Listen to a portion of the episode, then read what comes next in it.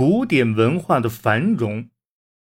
奈良时代，大宝律令制定后九年和同三年，首都迁到大和的平城，也就是奈良。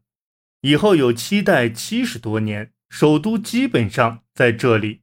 比起过去，每一代都要迁都，这是一个进步，很有意义。一般都把这七十余年作为一个时代，称为奈良时代。首都在哪里这件事本身在历史上并不具有什么重大意义。这个时代的政治史上的意义，莫如说是在于它是实行律令政治的初期，是以佛教为中心的各种文化取得惊人发展的时代。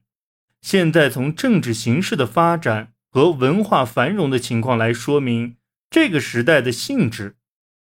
奈良首脑的保护者，奈良王朝是八世纪日本的统治者，他们也模仿中国组建了一支卫戍部队。由于把没有军事才能的贵族青年安插其中，使部队的战斗力削弱，王朝最终为此付出了深重代价。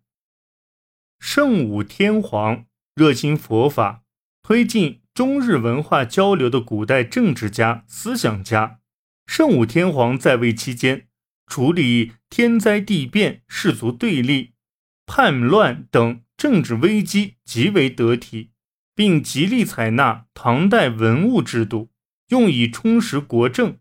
信仰佛教，创建国分寺、东大寺。